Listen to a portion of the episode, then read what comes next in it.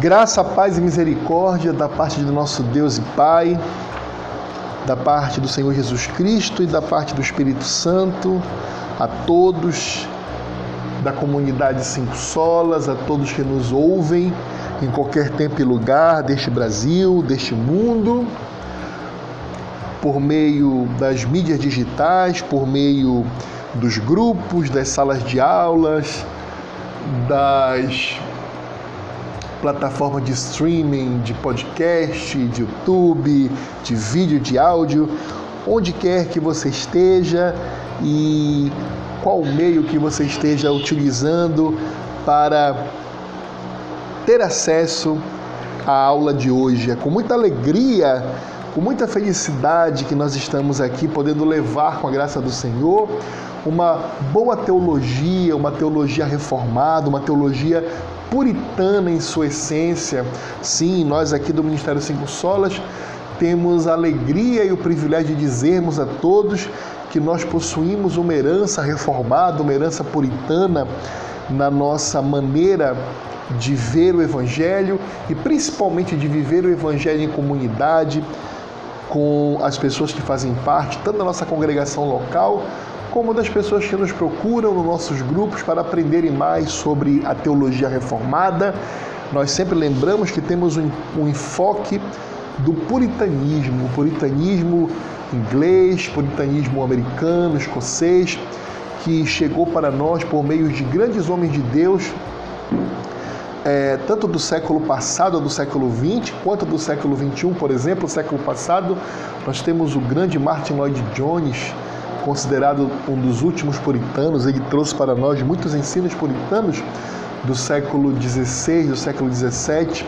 E no século XXI nós temos aqueles que dizem que é o último puritano vivo. Tomara que não, tomara que no nosso meio aqui do Cinco Solas possamos ter diversos homens puritanos e mulheres puritanas também, para que o puritanismo não termine com Joel Beach que é conhecido como último puritano vivo, eu oro ao Senhor para que ele levante outros homens puritanos e mulheres puritanas, sempre enquanto Cristo não voltar, porque nós precisamos da teologia e nós precisamos da vida prática de santidade para a glória de Deus que esses homens e essas mulheres viveram, sempre trazendo em sua praxeologia aquilo que a comunidade original cristã na era apostólica viveu. Trazer o Evangelho cada vez e a prática do Evangelho cada vez mais próximo àquilo que os apóstolos viviam. Essa sempre foi a principal é, das intenções dos reformadores e, posteriormente, também dos puritanos. Então é com muita alegria que nós trazemos essa aula para vocês hoje. Essa é uma aula para que você possa devidamente é, se situalizar. Se situalizar, não sei se é, se é situalizar ou situar mas se não for situalizar, é situar. E se puder ser situalizar, fica aí o situalizar também para os irmãos.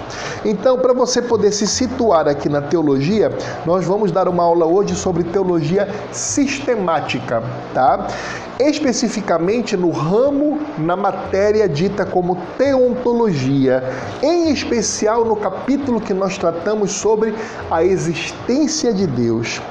É realidade que nós vivemos, meus irmãos, minhas irmãs, é, querido amigo, querida amiga, colega que está aqui ouvindo esta aula, você nem eu podemos negar que vivemos numa sociedade infelizmente pós-cristã, em especial na Europa. E isso já começa a aparecer também nos Estados Unidos e, infelizmente, aqui no nosso país. Uma sociedade, infelizmente, onde cada vez mais o número de ateus, de pessoas que se denominam como ateus, é, tem aflorado no nosso meio. E isso é muito triste, porque nós sabemos que em realidade, no, no âmago do ser humano, é impossível o ser humano ser realmente um ateu. Se você que está ouvindo esta aula se identifica como ateu, eu lhe falo com todo respeito, com todo carinho e com todo amor que eu lhe tenho, na condição de que você é, mesmo não querendo, imagem e semelhança do Deus Altíssimo, assim como eu.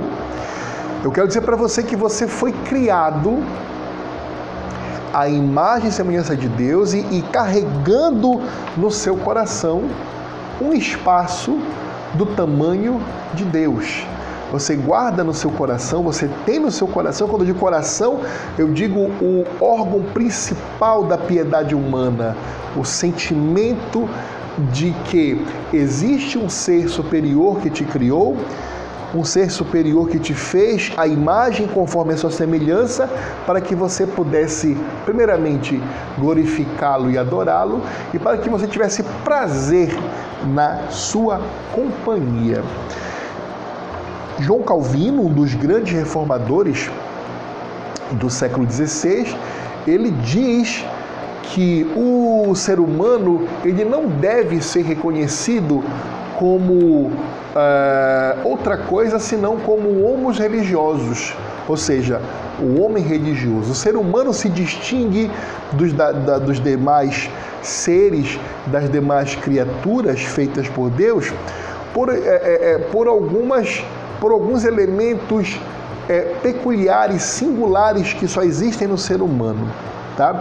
E um desses e um dentre esses elementos fundamentais em que o Senhor Deus distingue a raça humana das demais criaturas criadas é primeiramente que somente o ser humano, homem e mulher, foram criados à imagem segundo a semelhança de Deus primeiramente. Daí nós já distinguimos completamente a dignidade do ser humano. E sem isso, meu amigo, minha amiga, meu irmão, minha irmã, aluno e aluna aqui do Cinco Solas, e você que está ouvindo pela primeira vez, só isso já nos dá base sociológica, antropológica e jurídica também, que é a minha área, de nós podermos defender os direitos humanos, a dignidade do ser humano. Porque se os seres humanos forem exatamente iguais em dignidade, em direitos, em obrigações, como as demais criaturas, por serem todos iguais, desde uma meba até um recém-nascido, então o que direito nós temos, por exemplo, de fazermos vacinas e remédios para matarmos, assassinarmos o vírus, o ser vivo da Covid? Não tenho, né? Então, com nós só podemos distinguir por que, que uma vida humana vale muito infinitamente mais do que um vírus, uma ameba, uma bactéria, uma baleia, um koala, um cachorrinho, qualquer animal? Porque os seres humanos foram criados à imagem e semelhança de Deus. Obviamente, isso não nos dá o direito de maltratar, de, de, de, de, de machucar e de fazermos maldades com as outras criaturas criadas por Deus. Elas têm sim a sua dignidade, elas têm sim a, a, o seu espaço de proteção, porque afinal nós recebemos o chamado mandato cultural no Gênesis, onde nós temos o dever de cuidarmos da criação do Senhor. Nós devemos cuidar da criação do Senhor com responsabilidade. Daí vem o porquê nós temos que cuidar bem do meio ambiente, dos animaizinhos e, e tudo que foi criado pelo Senhor, porque nós nos tornamos como mordomos, como ministros de Deus para com a criação que Ele nos deu. Só que isso nunca pode se confundir como sendo maior em dignidade, em direito do que o próprio ser humano.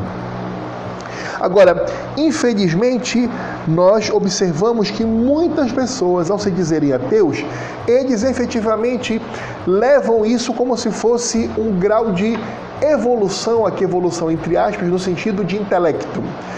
De modo que muitos deles acham que a religiosidade é uma coisa medieval, que a religiosidade é uma coisa ultrapassada e que a tendência natural dos seres humanos é justamente chegarem ao nível de superar todas as espécies de religiosidade existentes para, no final de tudo, se tornarem pessoas ateias, pessoas que não creem em Deus e cuja mentalidade seja norteada e tenha como paradigma e como base é, epistemológica, ou seja, de procura e busca do conhecimento, como também de visão de mundo simplesmente científica. Daí nós temos o cientificismo, e como todo ismo, o cientificismo também é uma ideologia e infelizmente pode até ser colocado no bojo daquilo que Calvino chamava de falsa religião. Exatamente. João Calvino, grande reformador de Genebra do século XVI, ele classificava apenas duas religiões no mundo: a religião verdadeira e a religião falsa. Aí você fala, poxa, irmão Eduardo, mas qual seria a religião verdadeira? É muito simples, a religião, aquela que nós vemos nas Santas Escrituras, aquelas reveladas na Bíblia, aquela, aquela religião verdadeira onde o próprio Senhor Deus se revela de Gênesis e Apocalipse ao ser humano. Essa é para Calvino e para nós da comunidade Cinco Solas como a religião verdadeira. E também estamos em comunhão aqui com diversos irmãos e irmãs de outras denominações genuinamente cristãs. Nós consideramos que a religião verdadeira é a religião cristã, genuína cristã, que revela o Deus único e verdadeiro descrito nas Santas Escrituras de Gênesis e Apocalipse. Todas as outras religiões, todas, inclusive aquelas até que se dizem cristãs também, mas se não apresentam um Deus todo-poderoso, soberano, gracioso, justo, que está devidamente apresentado a nós nas Santas Escrituras do livro de Gênesis e Apocalipse, Calvino considerava inclusive essas religiões que se diziam cristãs, mas não eram. Por quê? Porque não aceitavam que somente a Escritura pode nos revelar essa religião, Calvino considerava essas pessoas como fazendo parte de uma religião falsa. Ok? Então tenha isso em mente. Nós temos uma religião verdadeira, que é aquela que apresenta o Deus da Bíblia, que o Jesus Cristo é, que é apresentado nesta religião é o Jesus Cristo presente nas Santas Escrituras. Agora, todas as outras religiões, inclusive aquelas que se dizem cristãs, você tem que observar: é o Deus que está na Bíblia? É o Jesus Cristo que está na Bíblia? É o Espírito Santo que está na Bíblia? É a igreja que a Bíblia apresenta? Se não for, nós estaremos diante de uma falsa religião.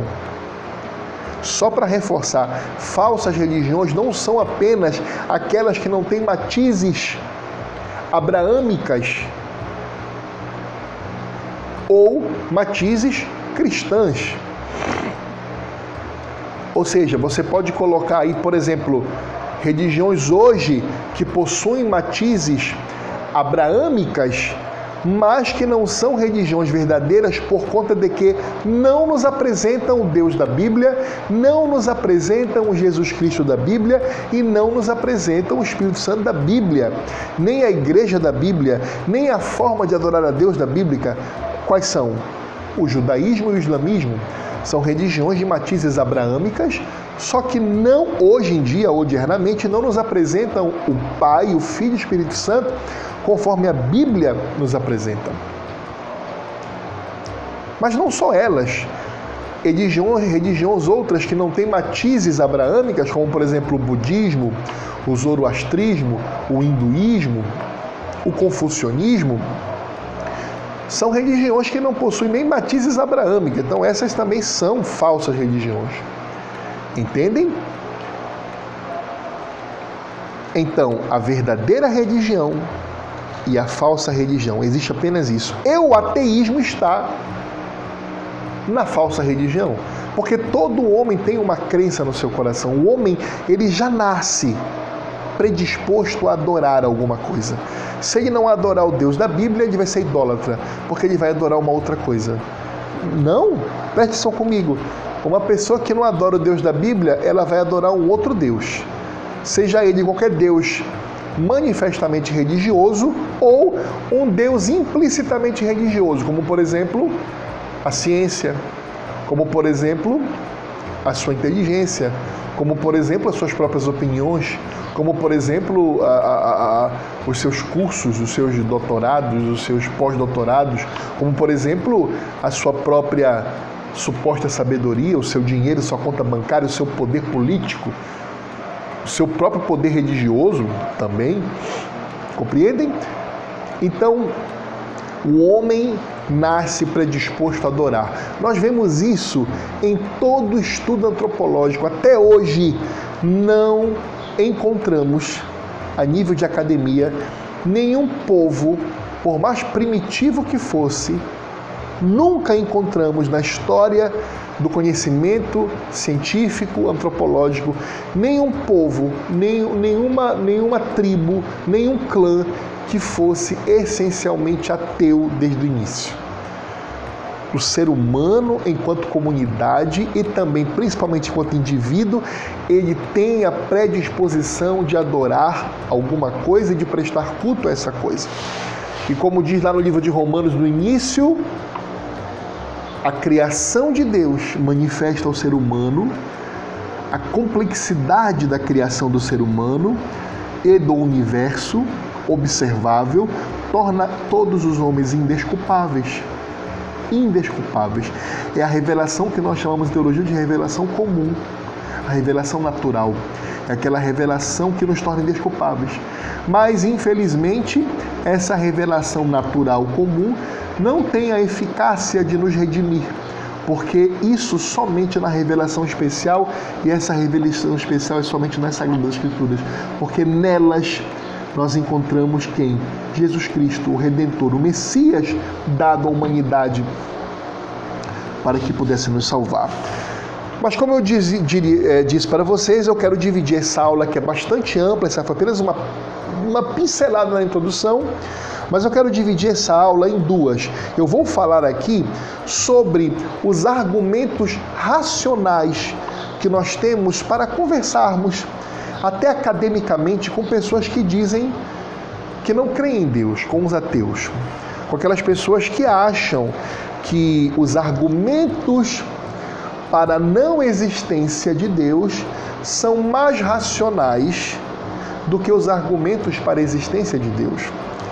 Sim, é verdade. Os ateus, infelizmente, hoje, eles acham que são mais racionais do que a gente. Você pode fazer um teste se já não fez e recebeu essa resposta. Quando alguém começa a conversar com você e essa pessoa é bem secular, é bem antropológica e às vezes até um ateu, confesso, quando você fala alguma coisa da Bíblia ou de Deus, ele já para a conversa. Não, eu não quero ir por esse lado, porque isso é religião, religião, fé não se discute. Meu amado, eu quero falar aqui que nem o, o, o, o R6 Pro dizia. O R6 Pro falava assim: olha, eu não vejo nada mais importante do que se discutir do que religião. Não existe nada mais importante do que se discutir, e discutir aqui no bom sentido, não é no, não é no sentido leigo da palavra de brigar, não. Discutir é o quê? Mostrar ideias, receber ideias e, e, e tentarmos levar a um argumento racional. Então o, o, o, o R6 Pro dizia exatamente isso, que não existe nada mais importante do que nós discutirmos a religião não é? Então essas pessoas, infelizmente, elas tendem a nos alijar da discussão pública, da discussão é, acadêmica, da discussão até familiar. Quando nós começamos a falar alguma coisa que para esta pessoa tem algum cunho religioso, ele ou ela arrogantemente querem nos colocar de canto. Não, esse argumento religioso não, não funciona, não serve porque é baseado na fé e não na observação. Então, nós temos a, a teologia desenvolvida ao longo dos séculos, a teologia cristã, porque o cristianismo é uma religião, sim, é, com elementos suprarracionais, ou seja, veja, não são nem irracionais, porque a, a, a teologia cristã não é jamais irracional, ou ela é racional, nós podemos raciocinar naqueles dogmas, naquelas doutrinas, ou ela é suprarracional. Suprarracionalidade é diferente de irracionalidade. Irracionalidade é alguma coisa que é contraditória, é alguma coisa que é absurda, é alguma coisa que não é lógica. Lógica vem da palavra logos, que é palavra, que é verdade. Então, se Jesus disse que ele é o Logos, que ele é o caminho, a verdade e a vida, a religião cristã não pode ser ilógica, não pode ser mentirosa e nem contraditória. No máximo, ela pode ser suprarracional em alguns de seus dogmas. Suprarracional em alguns de seus dogmas. Então, é, mesmo sabendo que só quem converte uma pessoa, e de cara eu digo isso para você aqui, meu aluno, minha aluna, irmão, irmã, colega, amigo que esteja aqui, nós, nenhum de nós, tem capacidade intelectual, tem força de argumentação para converter alguém. Isto é obra exclusiva do Espírito Santo. Mas, irmão Eduardo, a Bíblia diz que a fé vem pela pregação, vem pelo ouvir. Verdade. É por isso que nós pregamos o Evangelho. Todos nós, homens, mulheres, nosso ambiente de trabalho, nossa família, nós temos obrigação de pegarmos um texto bíblico, lermos e explicarmos àquela pessoa que nos ouve. Só que veja, a fé vem pelo ouvir a pregação, ou seja, é o meio é o meio visível pelo qual você observa como aquela revelação especial chega no ouvido daquela pessoa. Agora, o meio material, ou seja, aquela eficácia da pregação, somente o Espírito Santo dá. Somente o Espírito Santo dá. Então nós não estamos falando agora, nesse momento, sobre é, a eficácia da conversão de alguém. Porque eu poderia muito bem sentar com o aluno e ensinar para ele toda a teologia reformada, toda a teologia puritana, toda a teologia da Bíblia. Ele poderia ser tecnicamente, academicamente, ou ela, uma excelente teóloga, um excelente teólogo. Excelente no sentido de que, tecnicamente, ele sabe todo o sistema bonitinho, ele sabe o que é teotologia, cristologia, pneumatologia, demonologia, sabe tudo da Bíblia, tudo. Citando versículos, capítulos, ou você acha que Satanás não sabe fazer isso? Sabe. O problema é que toda essa teologia que essa mulher ou esse homem tem, ela não tem, ele não tem aquilo que nós chamamos de piedade. O que é piedade? Piedade é quando você aplica toda a sua teologia no seu coração. É quando você está dirigindo para o trabalho teologicamente. É quando você está lavando uma louça teologicamente. É quando você está construindo alguma coisa teologicamente. É quando você está defendendo alguém teologicamente. É quando você está compondo uma música teologicamente. É quando você está desenhando teologicamente. É quando você está escrevendo teologicamente. É quando você está jogando videogame teologicamente. É quando você está vendo qualquer coisa teologicamente tudo para a glória de Deus. E essa é a grande distinção do pensamento puritano: fazer tudo para a glória de Deus. É pensar, caramba, isso que eu estou fazendo agora, quem vai estar me olhando vai perceber que é para a glória de Deus ou vai perceber que é outra coisa? Então eu tenho que fazer, primeiramente, o meu coração voltado para fazer aquilo para a glória de Deus. Porque o Senhor Jesus fala na parábola dele: não se coloca uma luz, uma lâmpada, uma lamparina debaixo de algum local, se coloca onde todos possam ver, para que a vossa luz brilhe diante dos homens. Isso Jesus nos ensinou. Então tudo é para a glória de Deus, para que os homens olhem, observem as vossas obras e glorifiquem o vosso Pai que está nos céus. Ensinamento de Jesus, ensinamento dos puritanos, ensinamento dos apóstolos. Então é isso que nós temos que fazer. Isso é praxologia, isso é viver a vida em uma doxologia, em uma adoração ao Senhor. Então, o que eu quero dar para vocês agora são quatro argumentos racionais para que você possa conversar até academicamente com alguma pessoa que queira dar em você uma carteirada de autoridade científica. Se alguém fala assim, não, peraí, não vamos falar sobre Deus aqui, porque. Aí você pergunta, por que não? Não, vamos nos ater aqui a argumentos racionais. Me dê as suas razões do que por que você não acredita que Deus existe, que eu vou te dar as minhas razões racionais para que Deus é, exista. Percebem? Eu não estou falando aqui de Bíblia, eu não estou falando aqui principalmente de fé e de piedade, eu estou falando de argumentos racionais tá? Então a aula de hoje e a aula do, da, da próxima aula serão exatamente esses argumentos racionais que eu quero munir você para poder conversar com o ateu que está querendo dizer que seus argumentos são mais racionais do que o seu, tá?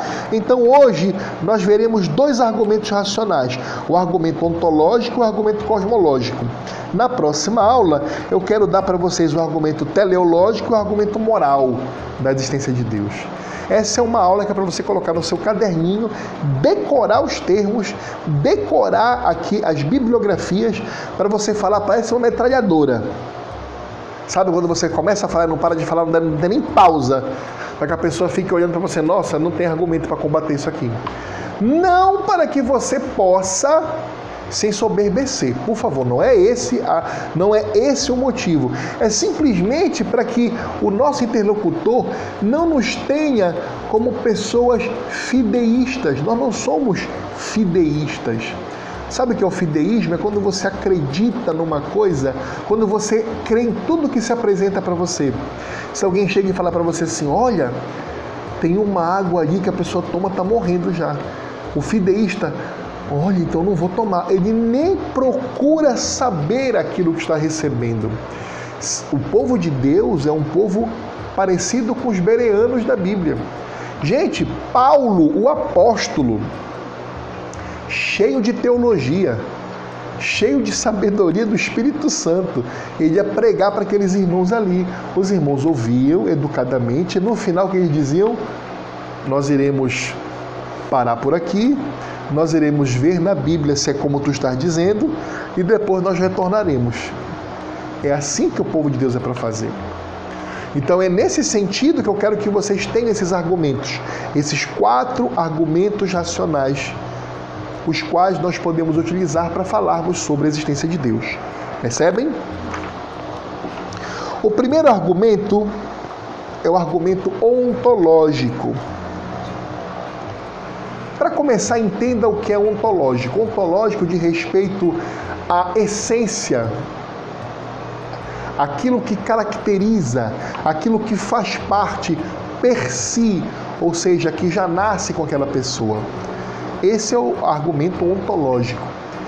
Sempre que você ouvir essa, essa, essa palavra ontologia, ontológico, isso vem da, da essência, é aquilo que essencialmente é aquilo. Percebem?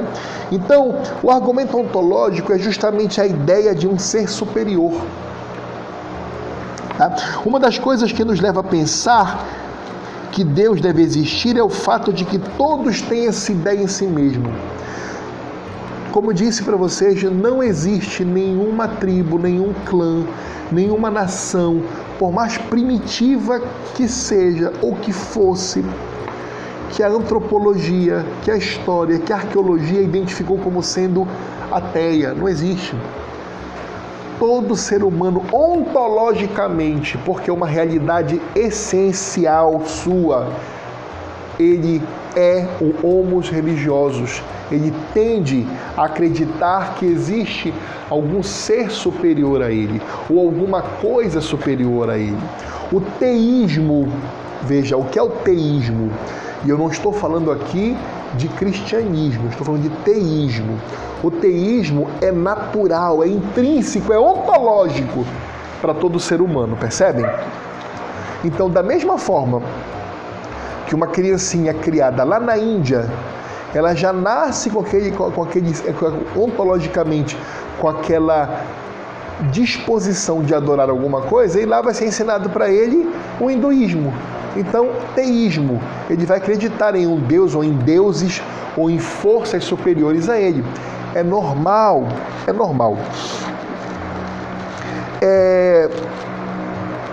E outra coisa, nós temos um argumento interessantíssimo, igreja, que foi colocado pelo grande filósofo francês chamado René Descartes. Ele foi um filósofo e matemático, René Descartes, que viveu no finalzinho do século XVI e faleceu no século XVII. Mais precisamente em 1595, seu nascimento, em 1650, a sua morte. O René Descartes tinha um argumento maravilhoso. Pergunte, quando você estiver conversando, discutindo com, com o ateu, pergunte assim para ele: Me diz uma coisa, você tem a ideia do infinito? Você tem a ideia da superioridade? Você sabe que é uma, um, alguma coisa superior a você? Você sabe, você tem um conceito no seu coração da infinitude? Todo ser humano tem. Todo ser humano sabe o que significa, não dá para contar. É um número que eu não sei qual é, é infinito. Sabe por quê? Porque a Bíblia diz que Deus colocou no coração do ser humano a eternidade.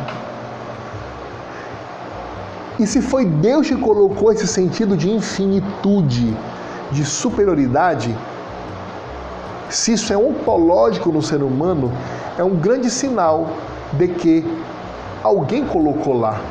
Porque a infinitude no nosso coração foi colocado por alguém. O René Descartes perguntava: como ideias de um ser infinito podem surgir em mentes de seres finitos? Nós somos seres finitos. Uma criança, desde pequena, ela vê o vovô e a vovó, primeiramente, ou bisavô e bisavó morrendo. Ela vai no enterro do seu bisavô e bisavó. Então a primeira coisa que ela vê é: nossa, nós morremos, nós somos finitos.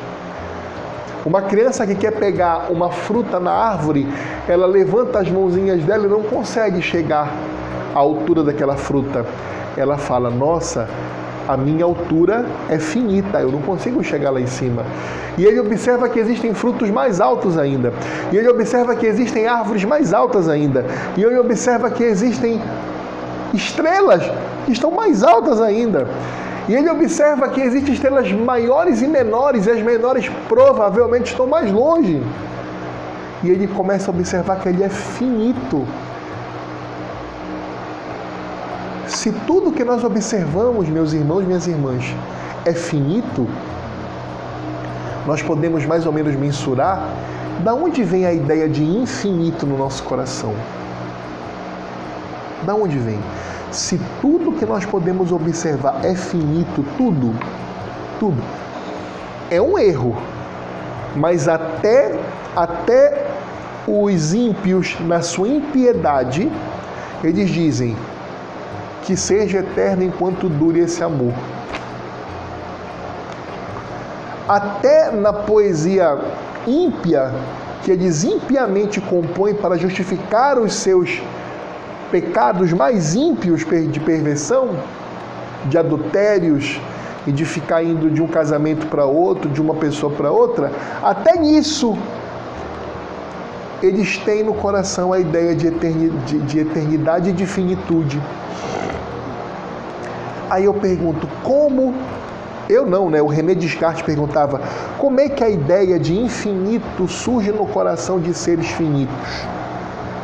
E a resposta que René Descartes deu é justamente que somente um ser infinito poderia ter colocado a infinitude no coração de um ser que é finito.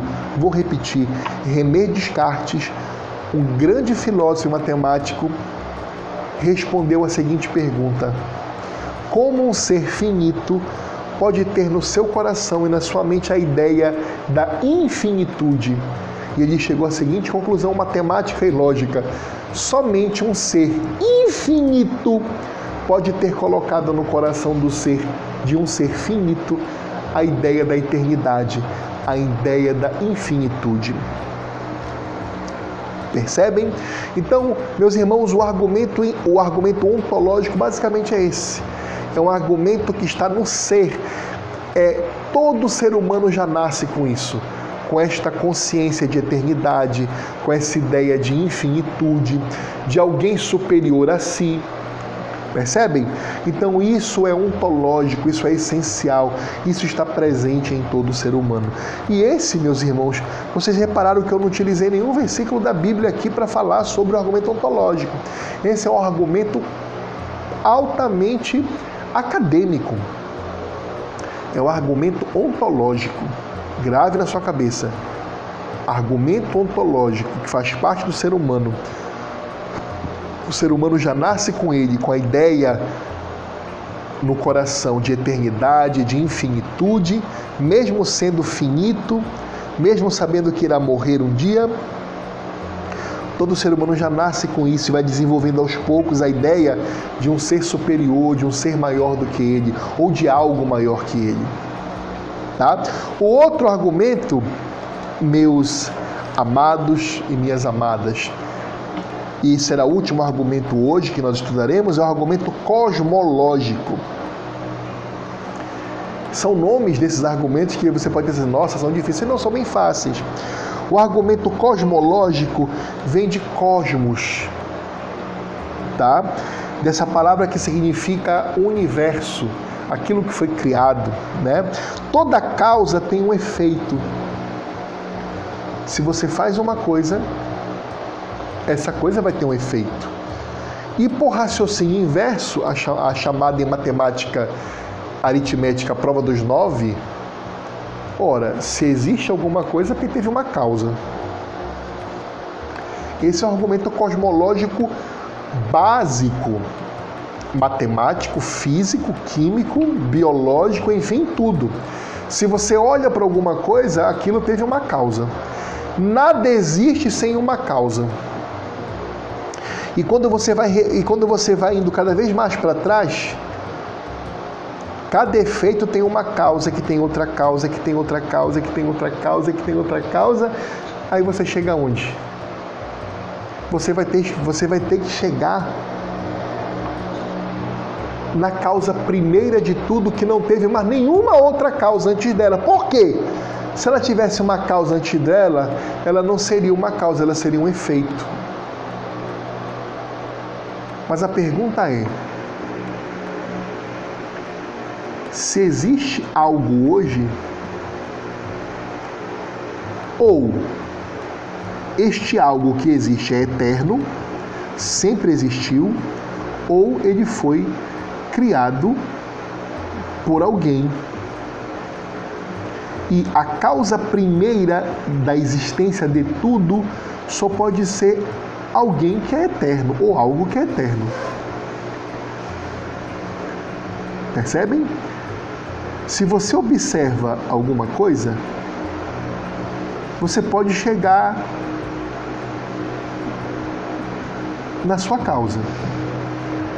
Aí, se você observa essa causa, às vezes você pode chegar na causa desta causa, então ela passa a ser efeito de outra causa. Vamos dar um exemplo claro.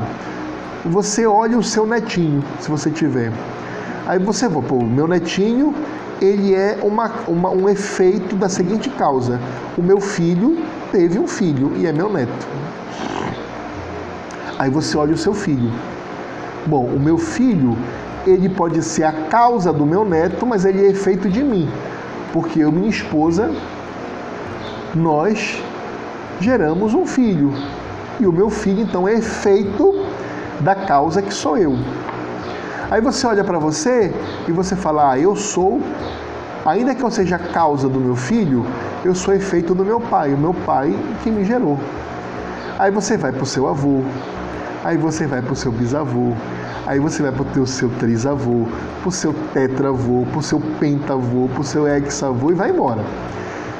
Mas, meu amado, minha amada, uma hora você não vai saber mais quem é, né? Porque árvore genealógica é gigantesca. Mas você sabe que teve alguém que foi o primeiro, o primeiro ser humano. Senão, como é que você estaria aqui? Você olha para você e cosmologicamente você sabe que houve um primeiro ser humano. Se cientificamente o homem nasce do acasalamento de um homem e de uma mulher, então houve o primeiro casal. Concorda comigo? Se naturalmente o ser humano nasce do homem e de uma mulher, então houve um primeiro casal que gerou toda a humanidade. Argumento cosmológico. Aí você pergunta: caramba, mas como esse casal, primeiro casal surgiu? Teve um outro casal antes dele, então não foi o primeiro casal. Então bora aí para esse outro casal. Beleza, tem um outro, descobriu outro casal. Ok, mas esse primeiro casal que existiu deve ter um outro antes dele. Aí você vai ficar louco no loop eterno. Você pode chegar a duas conclusões: ou o homem é eterno, sempre existiu ou alguma coisa que não era humana criou o homem e a mulher. E agora? Você acha que o homem é eterno? Se você pular de um prédio, você vai viver? Você acha que o homem é eterno? O primeiro casal está vivo até hoje, aqui em carne e osso, no nosso meio? Então esse argumento é furado de que o homem é eterno. Não é verdade? Até porque a ciência, a dita ciência, diz que o ser humano só apareceu há poucos milhares de anos aí, né? Mesmo que se nós levarmos em consideração que isso seja verdade. Não é bem assim, né? Mas vamos, vamos, vamos seguir por esse caminho. Mas você fatalmente chegará na seguinte pergunta: o primeiro homem e a primeira mulher, o primeiro casal que deu origem a toda a raça humana, eles vieram de quem, da onde e como? É o argumento cosmológico. O argumento cosmológico é que todo efeito precisa de uma causa todo efeito precisa de uma causa. Uma obra de arte, ela não nasce dela mesma. Eu posso pegar um bando de tinta e jogar num quadro, e aquilo não é uma obra de arte, aquilo ali é um, uma sujeira de tinta. Porque quem defende que um quadro que um bebê de dois anos pega uma, um, um, uma mão e pinta ele todinho, suja ele todinho, que aquilo é arte, tem que dizer então que um choro do bebê gravado é música, não é, é barulho. Compreende? Então, quando você observa uma obra de arte, a harmonia estética, a beleza, a sonoridade, aquilo que nos dá vontade de ver, de olhar, é belo, é audível, é bonito, é harmônico, é agradável, nos eleva, nos transcende. Isso é uma obra de arte. E uma obra de arte não é obra do acaso meus irmãos, minhas irmãs, olhem o universo, olhem o cosmos. Vocês realmente acham que isso é obra do acaso? Sabe o que eu fazia quando era moleque? Eu olhava as minhas mãos. É, faz esse experimento. Tirem um dia e olhem a palma da mão de vocês detidamente. Detidamente. Aí comece a observar todas as linhas que a palma da sua mão tem. Aí comece a observar suas digitais, a, a, a, essas linhas menores ainda. Aí comece a observar o movimento que todos os seus, seus dedos têm independentemente um do outro. Comece a observar como você consegue segurar, abrir, fazer o que quer com a sua mão. Olhando para sua mão, você vê a perfeição de uma obra de arte. Além de ser uma coisa bela, é uma coisa funcional que serve para alguma coisa. Você acha realmente que a sua mão é obra do acaso? Meus irmãos, eu quando tinha cinco anos já estava plenamente convicto que Deus existia, olhando as minhas mãos. Estou dando uma, uma, uma para vocês uma experiência própria minha. Eu observando as minhas mãozinhas com cinco anos de idade, eu sabia que eu tinha sido feito por Deus. Percebem? Nesse sentido, o mundo criado é o efeito, enquanto o Criador a causa. E nós observamos que o mundo é tão grande, que o universo é tão grande, que às vezes nos parece esse universo infinito, mas nós estamos caminhando para descobrirmos cientificamente que ele não é infinito, que ele é finito, inclusive está em expansão. Ora, se ele está em expansão, significa que ele é finito e está se expandindo. Né? É o que a ciência diz hoje. Olha, o universo está em expansão. Se está em expansão é porque ele é finito. Porque se ele fosse finito, ele estaria estático. Se ele é finito. Então, sendo um mundo tão grandioso, ele tem que ter uma causa grandiosa também. Este argumento vai além do anterior, que determina apenas a existência de um ser superior, mas ele demonstra que esse ser superior também é infinito. Então, o argumento ontológico nos mostra, meus amados e minhas amadas, que existe um ser superior a nós. Por quê? Porque nós temos desde o início, ontologicamente, consciência disso. Mas esse argumento cosmológico nos dá a ideia de que esse ser, além de superior a nós, igreja, ele é o quê? Extremamente grandioso. Ele é infinito, porque ele criou algo que está acima da nossa capacidade, às vezes, de compreender a grandeza apenas da criação, quanto mais do Criador.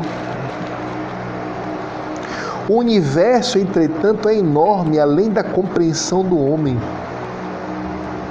O professor Leandro Lima diz que a existência de um universo tão grande pressupõe a existência de um Deus ainda maior.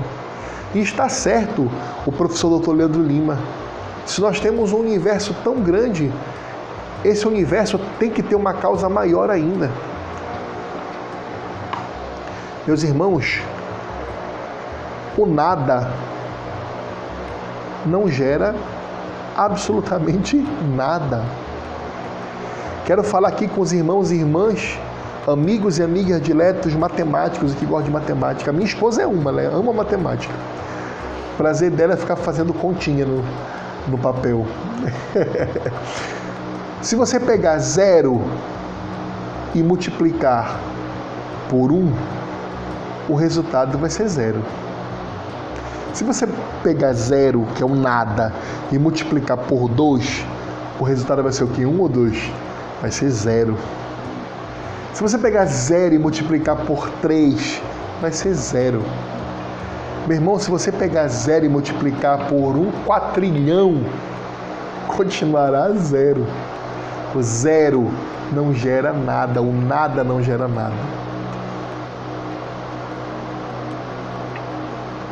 Ora, como a matéria e a energia existem, não podem ter vindo do nada. Ou você acredita que a matéria e a energia são eternas, que aí você aí, aí você tá mais aí você tá mais complicado do que outra coisa. Como é que você vai provar que a energia é eterna e que a matéria é eterna? Como? Se nós temos um argumento científico e filosófico de que toda causa tem um efeito e todo efeito vem de uma causa, como você pode dizer então que a matéria é eterna? Ela tem que ter uma causa. Ou você me explique uma outra física, uma outra matemática, uma outra química, uma outra filosofia. É claro, meus irmãos, e minhas irmãs, meus amigos e amigas, alunos e alunas. A matéria e a energia não são eternas. Elas foram criadas. E esse argumento cosmológico nos mostra que é mais racional. Meus irmãos, quando você olha um quadro, você automaticamente pensa: esse quadro é eterno, sempre esteve aí. Isso é um pensamento irracional. Você vai olhar, não, esse quadro alguém pintou. Aí você quer olhar para o universo e você quer dizer, não, sempre esteve aí. Isso é um argumento irracional. Você olha para o universo e fala, caramba, alguém criou isso. Esse é o argumento cosmológico. Repararam que eu não, não falei nada de Bíblia até agora? Você, da mesma forma que você olha para um quadro e pressupõe um pintor, você deve olhar para o universo e deve pressupor um criador. O argumento contrário é irracional. Compreendem? Aí eu pergunto, de posse desses dois pequenos argumentos, é mais racional acreditar que Deus existe, ou seja, ser teísta, ou é mais racional acreditar que Deus não existe, ser ateísta? óbvio que é racional, filosófico, lógico, matemático e físico acreditar que Deus existe, que uma força superior existe. Sermos teístas. Percebem? O valor desse argumento, ou seja, do argumento cosmológico, está no fato de dar uma explicação para a origem de todas as coisas. O que nenhuma outra teoria consegue de forma mais convincente. Nenhuma teoria consegue. Gente, se você diz para uma criança, meu filho, as crianças são maravilhosas, né? Elas têm perguntas assim que, que parece que ali a sabedoria da humanidade está na resposta. Veja, não é na pergunta que a criança faz. A criança faz uma pergunta inteligente, porque a criança observa a realidade. Né? Ela observa a realidade. Então ela faz perguntas sobre a realidade e você vai ter que se virar para responder na realidade. Aí uma criança fala assim: Papai, de onde eu vim? Aí você fala: De mim. Pai, o senhor veio da onde? Ah, do seu avô. E o vovô? E a criança vai embora, né? Aí vai chegar no momento que você fala assim: Ah, o mundo. Pai, quem criou o mundo? E você fala assim: O Big Bang, filho, explodiu, o Big Bang criou o universo. Tu tem certeza que ele vai parar aí? Ele vai perguntar: Pai, de onde veio o Big Bang? E agora, ateu, como você vai responder isso? Não veio de um buraco negro e tal. Ok, papai, de onde veio o buraco negro? Reparem. Agora, se você falar para a criança, meu filho, tudo Deus criou. Aí vai perguntar assim, pai, quem criou Deus? Assim, meu filho, Deus é eterno. Pode reparar que a criança para de perguntar. Sabe por quê? Porque ela tem ideia da eternidade no coração dela. Mesmo pequenininha. Meu filho, Deus sempre existiu e sempre existirá. Deus ele está fora da criação. Deus ele criou o universo. A criança entende. Uma criança de 5 anos entende. Agora, se você falar para ela, meu filho, a matéria sempre existiu, o universo sempre existiu, ele vai, ele vai ficar com uma pulga atrás da orelha, e isso vai aumentar com o passar do tempo, até ele chegar na seguinte conclusão: caramba, se um quadro pintado alguém pintou, como é que o meu pai quer que eu acredite que essa harmonia que existe no, no, no, em tudo que eu estou estudando aqui, matemática, física, química, como se, se eu estou vendo um quadro pintado, eu sei que tem um pintor que, que, que o desenhou, que o pintou com todo o seu esmero e sua beleza, como meu pai quer que eu acredite quando eu estou estudando aqui a célula, vendo o que um mitocôndrias faz, o que um ácido ribonucleico faz, o que, uh, o, o, o que todo esse sistema celular, que é o universo em si, faz. Ele quer que eu acredite que isso sempre houve como está, isso é eterno. Sabendo que ele morre, que uma célula pode morrer, que uma célula pode desenvolver um câncer, que pode ser destruída por um vírus. Ou pior, que isso foi criado do nada, do nada surgiu a célula. Percebem? Então, o argumento cosmológico, ele nos dá uma resposta mais convincente para essas perguntas da existência das coisas. Perceberam, meus amados? Então, eu espero com isso ter contribuído um pouquinho para que vocês possam ter compreendido esses dois argumentos. E eu dou para vocês algumas dicas de, de, de, de material para vocês adquirirem, para vocês estudarem mais a fundo isso.